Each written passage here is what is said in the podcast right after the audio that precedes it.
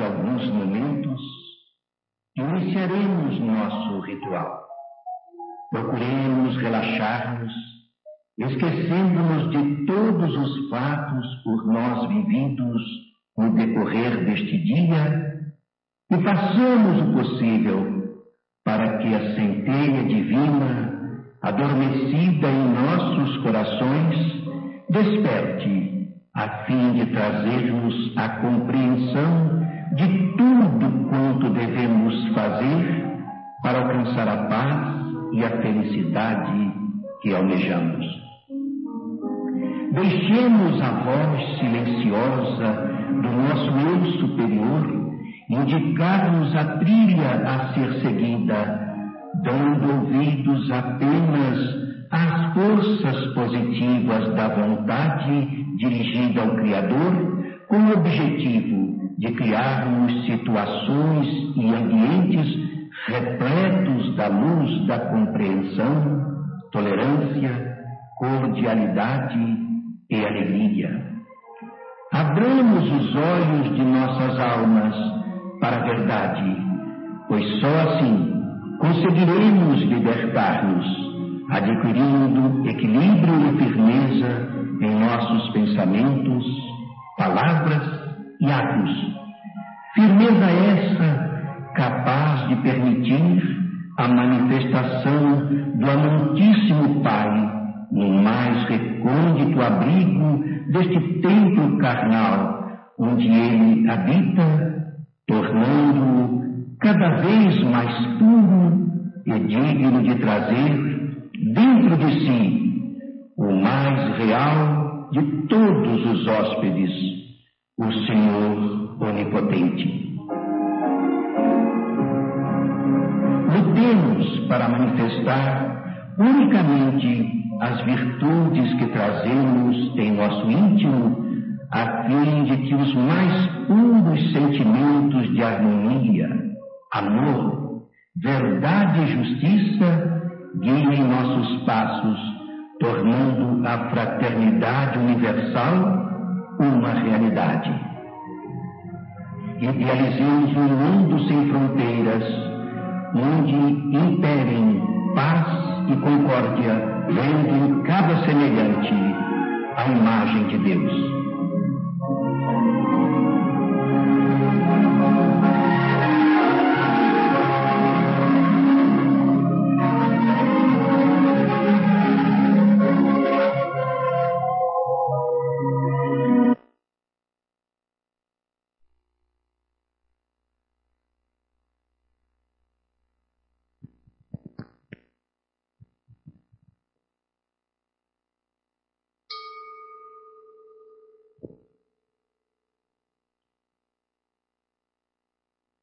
Desejamos a todos os irmãos do círculo esotérico da comunhão do pensamento, a toda a humanidade, harmonia, amor, verdade e justiça.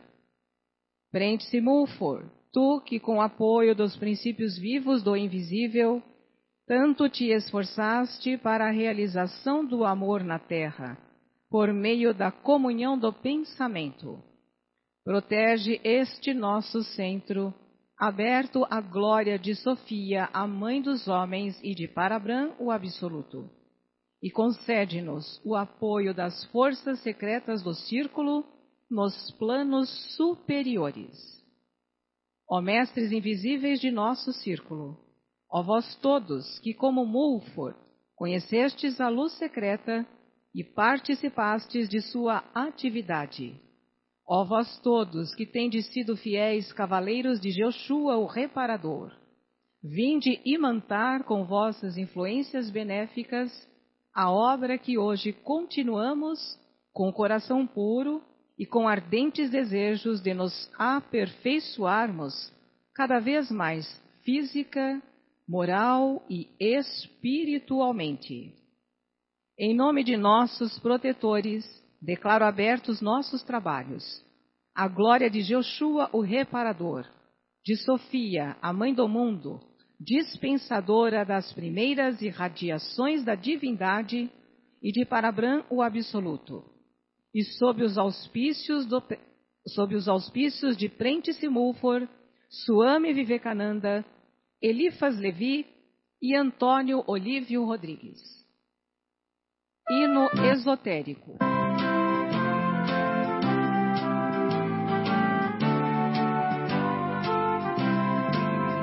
Vivemos todos pelo nosso lema, realizando a feliz fraternidade. Formemos uma egrégora suprema, capaz de iluminar a humanidade das nossas almas, ávidas de luz.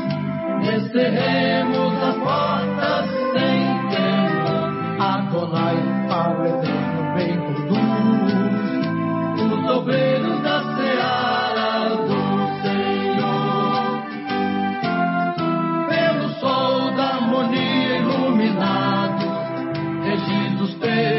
amor universal, no templo da verdade consolados, formemos com justiça o nosso ideal das nossas almas, ávidas de luz.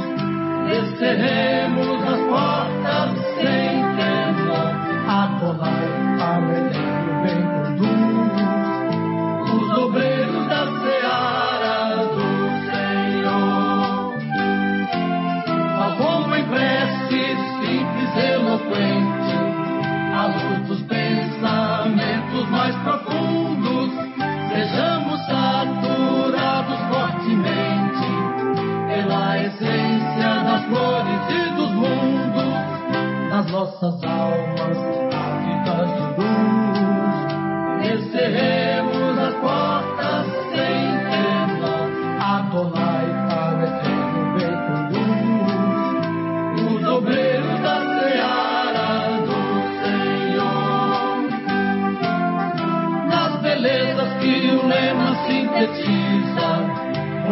além desse bárbaro silício, busquemos esta luz que simboliza as cristalizações do sacrifício das nossas almas, ávidas de luz. Descerremos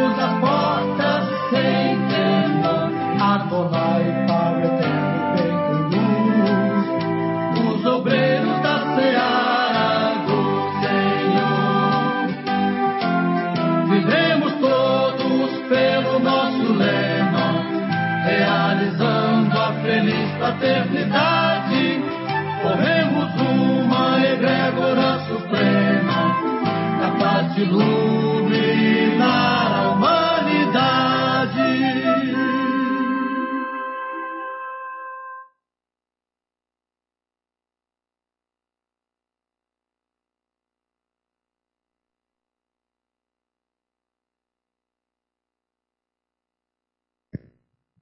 Estimados irmãos e irmãs, hoje nós teremos a nossa palestrante, Sueli Fernandes, presidente do Supremo Conselho, que vai nos presentear com o tema A Iniciação Ontem e Hoje.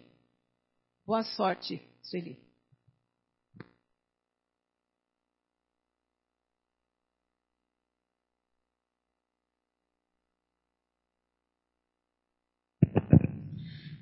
Boa noite a todos, meus queridos irmãos. Na realidade, a palestra de hoje seria do nosso presidente delegado geral, Celino Bárbara, mas ele sofreu uma cirurgia na boca, extraiu alguns dentes, então ele não tem condições de falar. Por isso estou aqui novamente para fazer a palestra desta noite.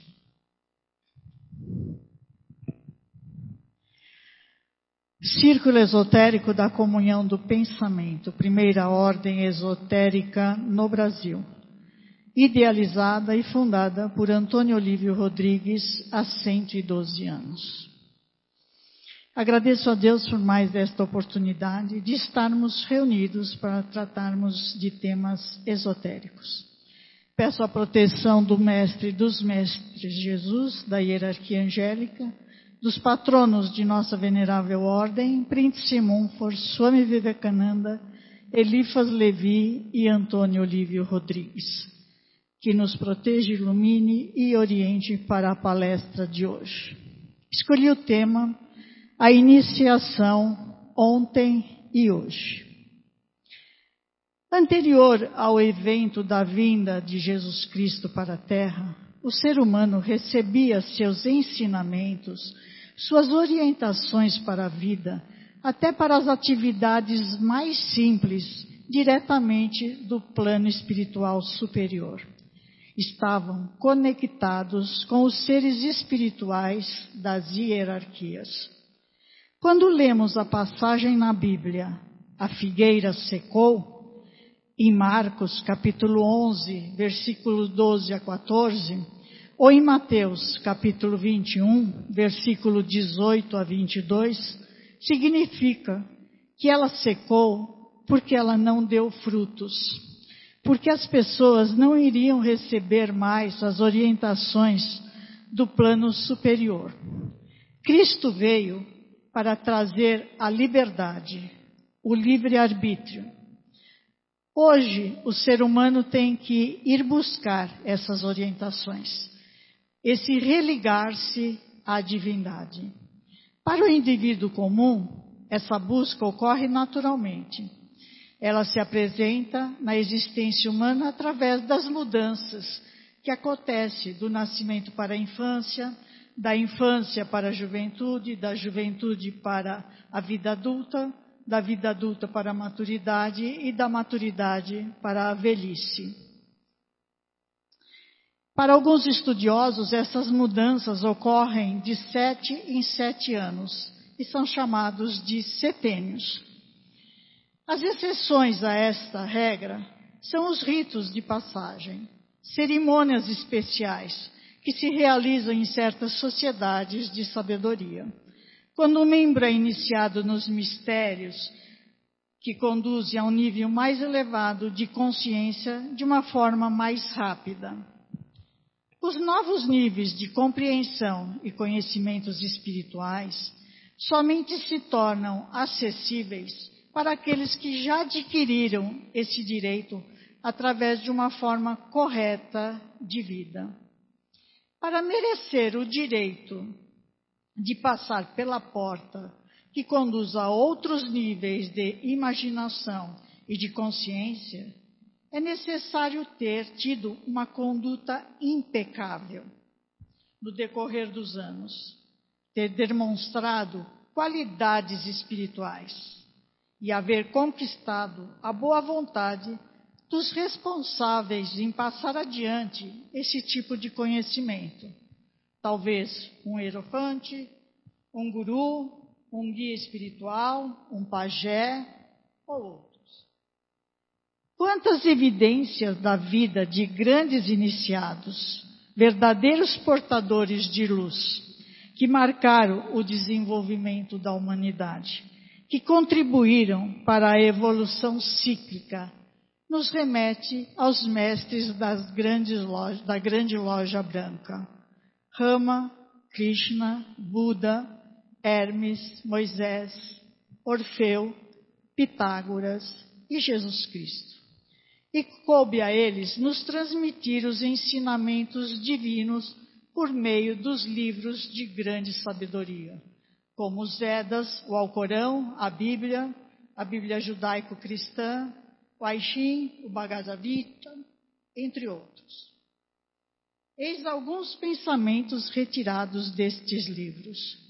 O homem deveria aspirar a Deus e compreendê-lo através do anjo, que é o modelo do homem do futuro. Quando reencarna, por mais que seja um iniciado, sua consciência se obscurece. Ele se submete à matéria. De qualquer maneira, é forçado a reconquistar o seu eu superior em sua vida terrestre enriquecê-lo por um novo esforço. O espírito é a alavanca que levanta o mundo. Ele se direciona de modos diversos ao artista, ao poeta, ao cientista, ao santo e ao sábio. A criação é eterna e contínua. O Criador não conhece descanso.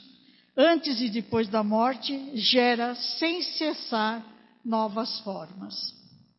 A ciência e a religião são as duas fontes comuns de inspiração para assegurar a fraternidade entre os povos e o futuro da humanidade. A religião responde às necessidades do coração, daí a sua magia eterna. A ciência, as do espírito, dá força invencível. A religião sem prova e a ciência sem esperança, sem fé, em constante disputa. Todas as grandes religiões têm uma história exterior e uma história interior. A primeira aparente, com dogmas, mitos ensinados nos templos, nas escolas, nas superstições populares, e a outra escondida nas tradições esotéricas ou doutrinas dos mistérios e muito difícil de ser decifrada. Pois as grandes almas, os grandes profetas, não confiaram nem em escrevê-las e nem ensiná-la aos discípulos as verdades universais e eternas. É preciso adivinhá-las, é preciso buscá-las. E o caminho para encontrarmos as verdades primeiras e últimas sempre foi e será o caminho da iniciação e da meditação. Nos antigos tipos de iniciação, como o silêncio pitagórico, para Pitágoras, o discípulo deveria permanecer em silêncio durante longos anos sem interrupção. Nos mistérios de Samotrácia, qualquer um podia se tornar iniciado. Homem, mulher, gregos, romanos, bárbaros e até escravos. Os navios chegavam com pessoas que queriam se iniciar e era feita a iniciação durante a noite e durava no máximo oito horas. As exigências éticas e morais para eles eram grandes. Contava de um juramento. O juramento consistia em não usar fórmulas mágicas ou substâncias mágicas, não roubar, não matar, não abortar, não envenenar entre outros, o de acusar os místicos que usavam essas práticas.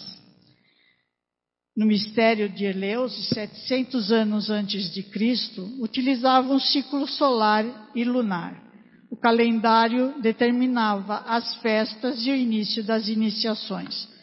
Usavam as três estações mais marcantes: o verão, a primavera e o inverno.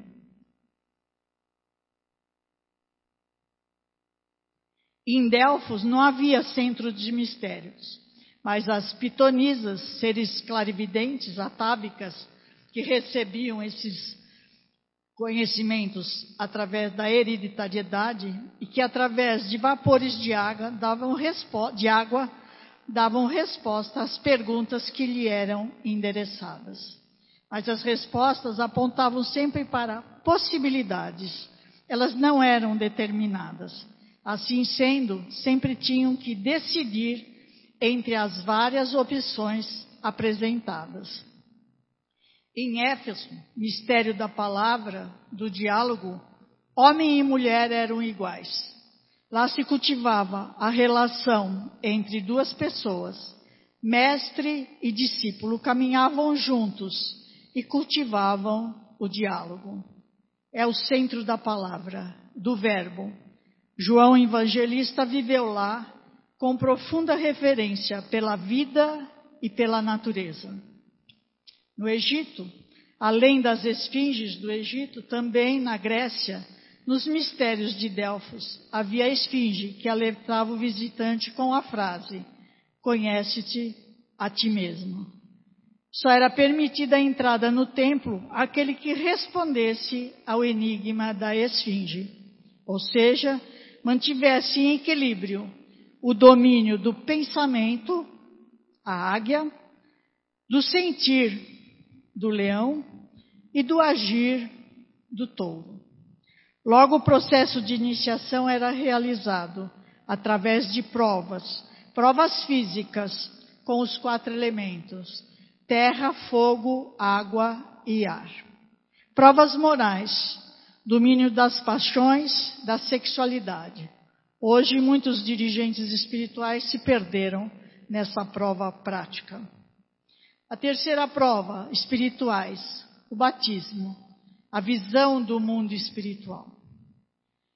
Na Ibérnia, época anterior aos gregos, na Pérsia, eram feitas duas experiências com duas estátuas. Uma do inverno congelada, onde as forças eram destruidoras por longo período, o endurecimento da alma, o corpo rígido, e eles tinham visões das passagens do inverno. Era a ciência. A outra estátua do verão, um calor intenso, febre, febre angustiante e profunda. Os efeitos dependiam dos sentimentos que tiveram na época do verão. E ela representava a arte. Em todos os processos de iniciação provocava um estado de quase morte, uma transformação, uma mudança de consciência no final da experiência. Os dois sacerdotes dirigiam palavras de repreensão sobre o comportamento do iniciado. O que apontava a imagem do Cristo dizia: acolhe a palavra e a força deste ser em teu coração. O outro sacerdote dizia: recebe dele o que as duas figuras queriam te dar: ciência e arte. Dessa maneira especial, levar os alunos a ter o sentimento genuíno da essência do cristianismo. Se gravava fundo na alma do aluno. Podiam seguir no seu caminho iniciático. Faz parte de nossa literatura a novela iniciática do Colégio dos Magos, Adonai, escrita por Jorge Adon, o mago Jefá. Na primeira parte da novela, a primeira parte da novela se passa num plano romântico, cheio de paixões e vida social. Conta a tragédia de um povo em que o dinheiro, como em todas as outras partes do mundo, era a máxima autoridade, a desdita dos deserdados, o delito de ser pobre, o poder dos aristocratas e o servilismo dos representantes da religião. Frases que aparecem nesse romance. O proprietário ata as mãos dos trabalhadores enquanto o sacerdote lhe esvazia o bolso.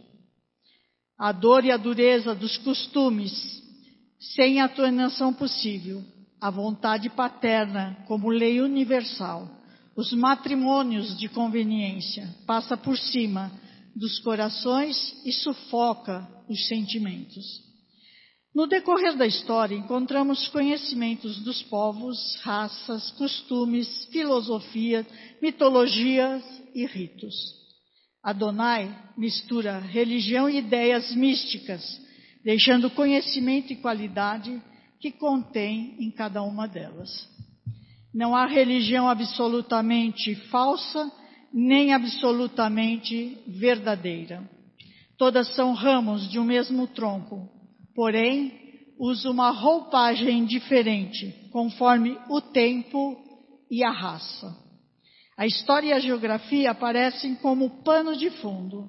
Essa obra encerra cenas da vida diária, o que a torna trágica, pois em todos os tempos as lutas sociais, religiosas, políticas e econômicas foram e são as características do mundo.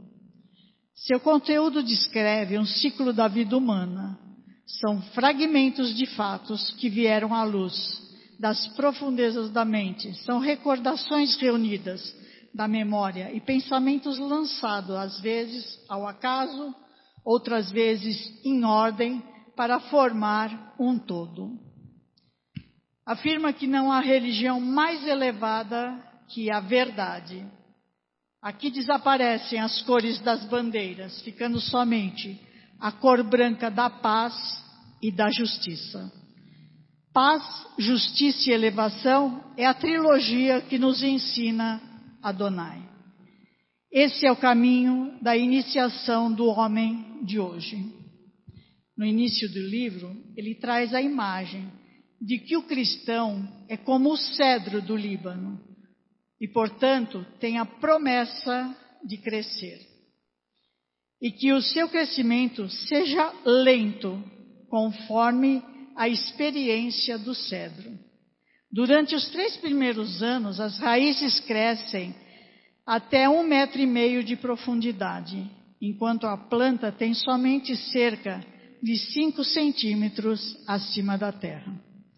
Somente a partir do quarto ano é que a árvore, a árvore começa a crescer. Entendemos que o cristão, o iniciado, deverá crescer a partir das bases, das raízes, para depois mostrar toda a sua aparência externa. Suas raízes profundas buscam água nos lençóis freáticos e por isso ela não depende da chuva. Quando encontra uma rocha, não para de crescer e chega a atingir 40 metros de altura. Além da natureza, o iniciado deverá estar atento a outros sinais, a outras fontes, como simbolismos, lendas, contos de fadas, fábulas, fontes ricas de informações ocultas. E a grande orientação, calar-se. Você poderá indicar a fonte, mas não a interpretação. A divulgação indiscriminada desses conhecimentos através dos atuais meios de comunicação estão se perdendo e banalizando informações preciosas. Estamos nos perdendo nas imagens prontas e artificiais, ricas em cores e movimento, e deixando de criar em nossas mentes imagens vindas para cada individualidade do mundo espiritual superior. O caminho da iniciação é a busca nas entrelinhas, entrar no sentido do oculto daquilo que mal se revela. É preciso compreender e sentir o gesto, a palavra, o conteúdo do livro que explicam certos segredos, os mais profundos mistérios segredos que apenas poderiam ser percebidos por aqueles que tivessem passado pela preparação necessária. Todo conhecimento foi contado em grandes grupos, mas interpretado apenas em um círculo restrito, para aqueles que estiverem maduro para isso. O círculo esotérico da comunhão do pensamento não impõe aos seus adeptos as terríveis provas materiais das antigas iniciações. A transformação moral do indivíduo, mais do que as terríveis provas materiais da antiguidade, é a verdadeira chave da iniciação. Proferindo de coração as palavras da chave de harmonia, harmonia em todos os planos, harmonia do espírito, que é a sabedoria, harmonia do coração, que é a bondade, a harmonia do corpo, que é a saúde pela observação das leis da natureza. Quem obteve esta harmonia não encontra obstáculos na vida e está no caminho da iniciação. Hoje em dia, muitas pessoas falam em iniciação. Todos querem ser iniciados mas entende por iniciação um halo iniciação, uma iniciação por outra pessoa, por um mestre, por um guru. Essa halo iniciação é uma utopia, uma ilusão, uma fraude espiritual. Só existe auto-iniciação. O homem só pode ser iniciado por si mesmo. O que o mestre, o guru, pode fazer é mostrar o caminho por onde alguém pode se auto-iniciar. Pode colocar setas ao longo do caminho, setas ao longo da encruzilhada, setas que indiquem a direção certa que o discípulo deve seguir para chegar ao conhecimento da verdade sobre si mesmo. Isso pode e deve o mestre fazer, suposto que ele mesmo seja um auto-iniciado. O que deve um homem profano fazer para se auto-iniciar? Para sair do mundo da ilusão sobre si mesmo e entrar no mundo da verdade? Os discípulos de Jesus fizeram três anos de aprendizado e nove dias de meditação. Depois se auto-iniciaram. Descobriram a verdade libertadora sobre si mesmo. A verdade que os libertou da velha ilusão de se identificarem com seu corpo, com suas mentes, com suas emoções. Saíram das trevas da ilusão de se identificarem com seu corpo e ingressaram na luz da verdade libertadora. Eu sou espírito. Eu sou alma. Eu e o Pai somos um. O Pai está em mim e eu estou no Pai. O reino dos céus está dentro de mim. O iniciado morre para o seu ego ilusório e nasce para o seu verdadeiro eu. O iniciado dá o início, o primeiro passo para dentro do reino do céu. Começa a vida eterna em plena vida terrestre. É impossível a verdadeira meditação sem que o homem se esvazie de todos os conteúdos do seu ego ilusório. Quem se esvaziar de sua egoconsciência será plenificado pela cosmoconsciência, que é a iniciação. Meia hora de meditação nada resolve, não abre as portas para a iniciação. Se o homem não se libertar durante o dia da escravidão do seu ego. Libertação da escravidão do ego é usar as coisas materiais na medida do necessário e não do supérfluo. O homem deve e pode ter um conforto necessário, sem desejar confortismos excessivos. Nada pede o mundo, nada pode o mundo esperar de um homem que algo espera do mundo. Tudo pode o mundo esperar de um homem que nada espera do mundo. O auto-iniciado é um místico, não um místico do isolamento solitário, mas um místico dinâmico e solidário, que vive no meio do mundo sem ser do mundo. Ele tem que ser bom. Ser bom não é ser bonachão, nem bonzinho, nem bombonzinho.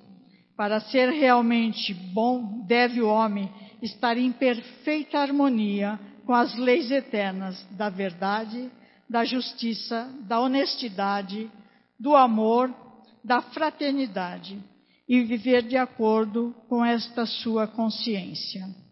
Ser bom é autoconhecimento, é autorrealização. Estagnar é fácil, descer é facílimo. Subir é difícil. Toda evolução é uma subida. E sem subida não há iniciação.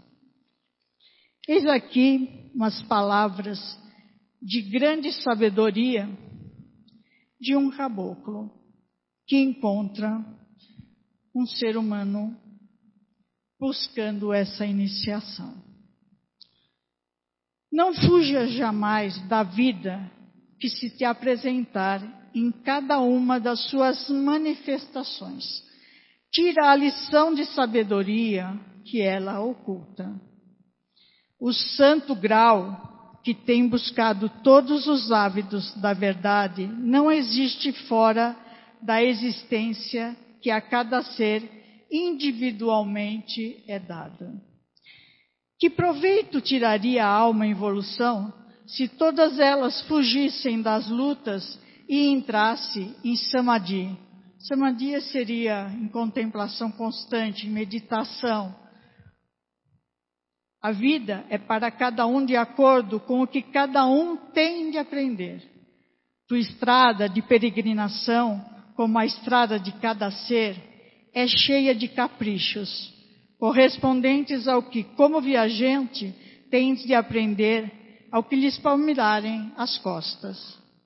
Procure sempre fugir das falas duçosas das aiadeiras. Aiadeiras são mulheres que fazem dramas pelas estradas, iludindo o ser humano, que cantam às bordas do caminho, convidando ao remanso do oásis mentirosos, ou apontando sendas suaves com castas borbulhantes. Foge sempre das fingidas clareiras onde te convidam ao repouso. Os acháveros, também os judeus errantes, né, que consta na paixão de Cristo, da vida, não cessa a sua jornada, avança sempre, tendo no coração uma certeza, e na certeza a confirmação do que a voz lhe segreda a cada passo da áspera vereda. Embora te pareça mal, é suave o meu fardo e leve o meu jugo. Ou então, vem a mim, tu que estás cansado e triste. Não demores em deleites, não busque repouso, nem fujas ao trabalho. No fiel desempenho de cada mister que na estrada encontrares, irás colhendo as douradas espigas do pão da vida com que matarás tua fome da alma. Há espalhadas por essa estrada tudo quanto te fará rico de conhecimento. Se queres colher o fruto da sabedoria, se ávido, ávido de ver, de ouvir, de ousar, calar, colher e utilizar tudo quanto se te apresentar ante o desenrolar dessa esteira de luz. É o mundo, o nosso verdadeiro templo da iniciação. E quantos entram e saem inconscientemente do templo, sem saber que aqui estão dando os primeiros passos para a luz da sempiterna glória. Abençoada seja esta terra, meu filho. Abençoada seja a vida terrestre de cada ser, e abençoadas sejam todos os passos dos homens, dentro do templo, no tempo e no espaço. Que Deus abençoe a todos. Muito obrigada. Uma boa noite.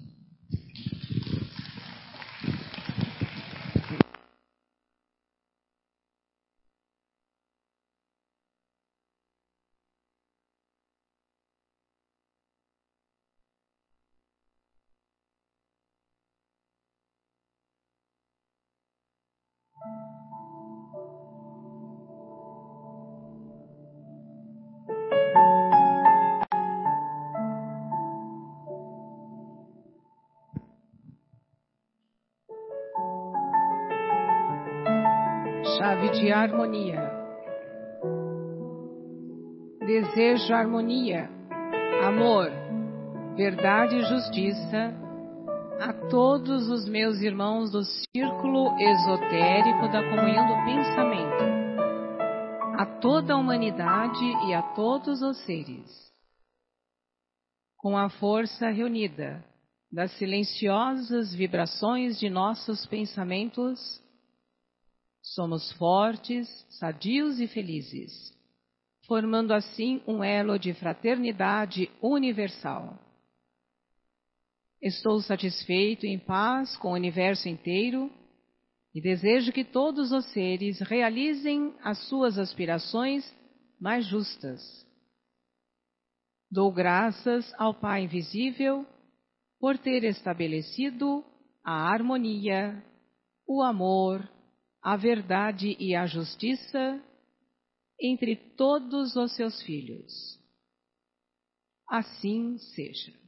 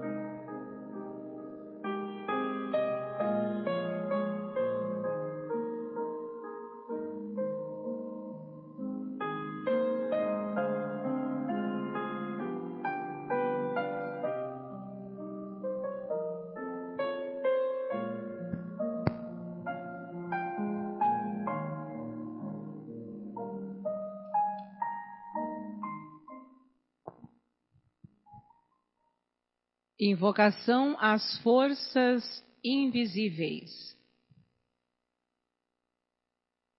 Sublimes forças do bem, baixai sobre nós e dirigi nossos passos pelos caminhos da harmonia, amor, verdade e justiça. Sublimes forças do bem, iluminai a nossa inteligência e fazei-nos compreender a nossa missão na vida e realizar o objetivo para o qual fomos criados. Sublimes forças do bem, dai-nos a energia necessária para cumprirmos com coragem os nossos deveres. Forças brancas, vinde encher nossas mentes com os raios luminosos de vossa inteligência. Forças brancas, vinde vivificar nossos corações com os raios de vosso amor. Forças brancas, seja a nossa vida a mais perfeita expressão de vossa presença em nós nós vos invocamos forças do bem, a fim de que vos expresseis em nós como vida e saúde espiritual, mental, emocional e física. Enfim, nós vos invocamos forças brancas, para que beneficieis com os vossos raios vivificadores toda a humanidade e todos os seres.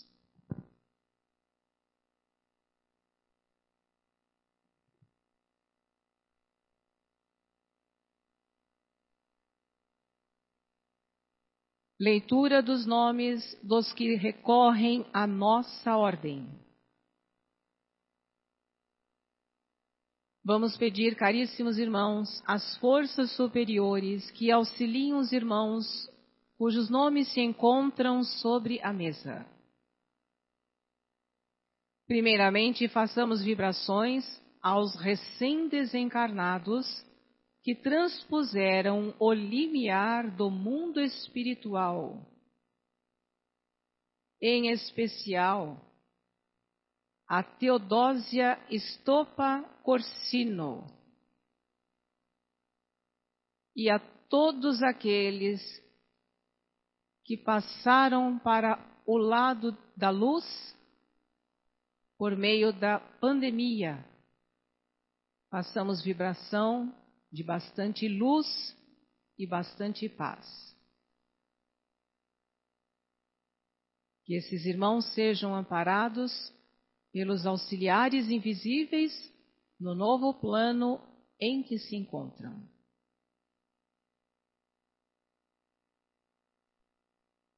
Façamos agora vibrações mentais aos irmãos desencarnados há mais tempo, enviando-lhes vibrações de amor, paz, luz e harmonia farei uma leitura mental dos nomes.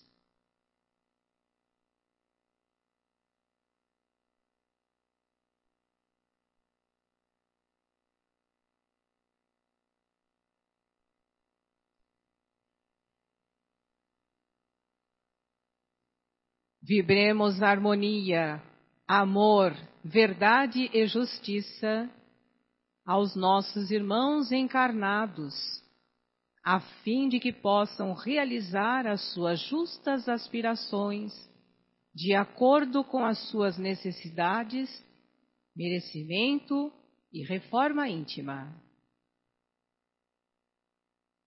Farei uma leitura mental desses irmãos encarnados cujos nomes se encontram aqui nesta mesa.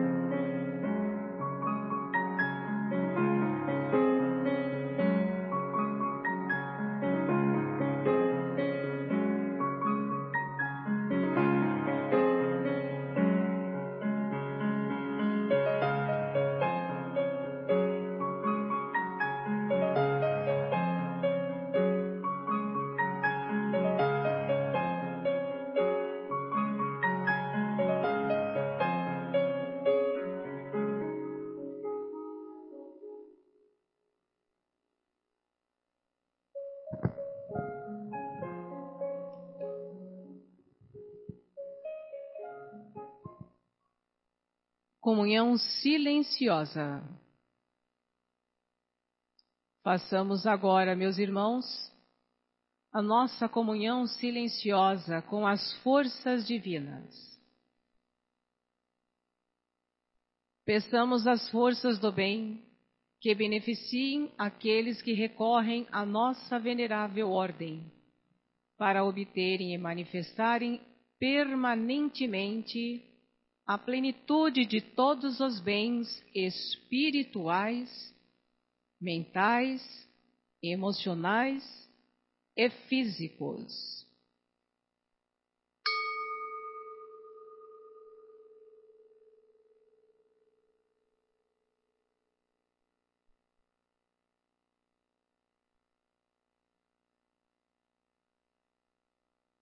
Que cada um de vós peça neste momento a manifestação das coisas justas de que necessita.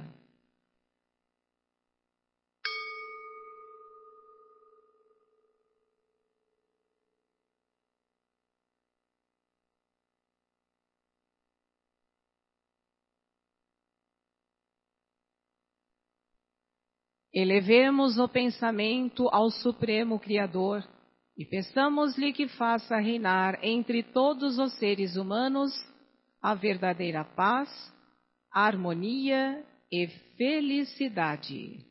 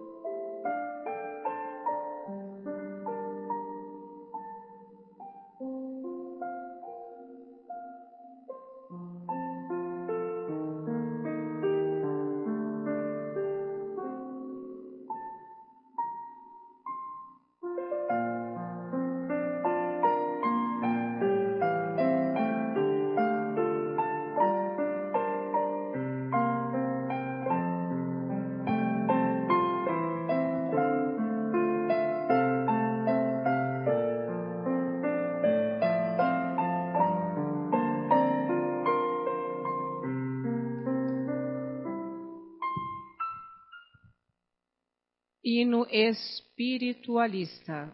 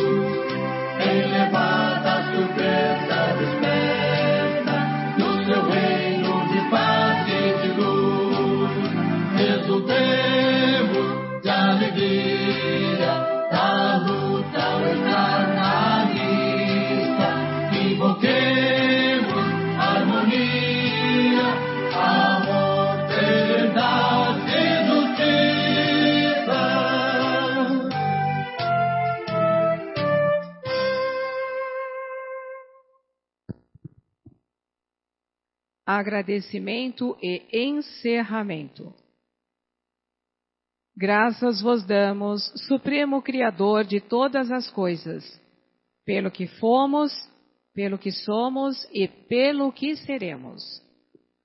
Graças vos damos ao divino poder de amor e vida eterna. Graças vos damos pelas forças do bem que derramastes sobre nós e graças vos damos pelos inúmeros benefícios recebidos.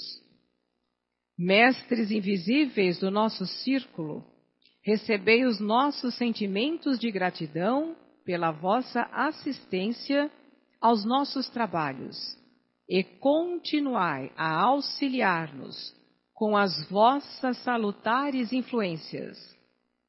Sob o amparo do Supremo, e a assistência dos mestres invisíveis de nossa amada Ordem, declaro encerrados os nossos trabalhos de hoje.